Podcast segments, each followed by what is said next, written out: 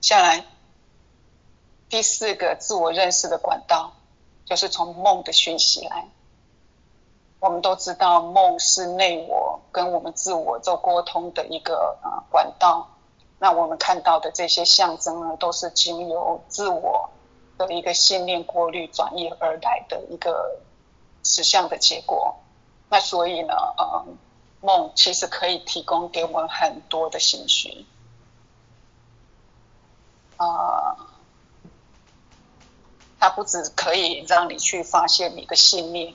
还可以让你啊得到过去或未来的那些资讯，因为梦是在不同次元的自己相互连接、相互互动的一个事项，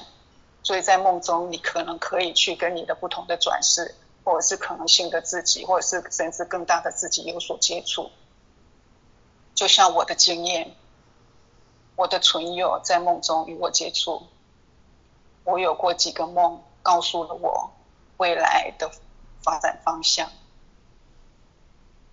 还有几个预知的梦，还有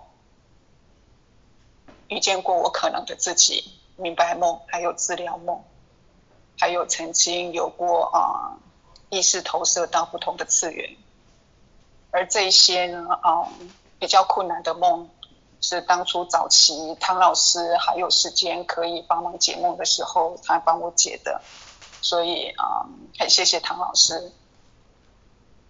所以从梦中的讯息也是属于你可以自我认识管道的一个啊方式之一。